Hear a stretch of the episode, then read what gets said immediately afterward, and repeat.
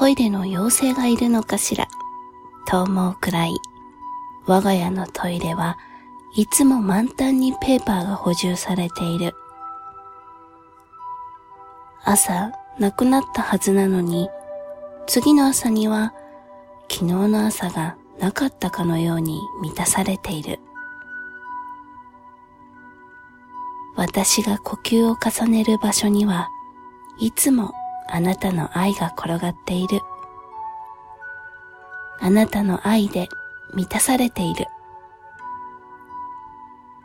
帰らないといけない場所ではなく、帰りたい場所と心から思えるところを用意してくれたあなたに感謝しています。12月13日、誕生花はクリスマスローズ。花言葉は私の不安を和らげて。古代ヨーロッパではクリスマスローズの香りが病人から悪臭を除くと信じられ、ギリシャでは狂人を正気に戻すと考えられていた。イギリスのエリザベス時代には憂鬱を追い払うのに使われていたの。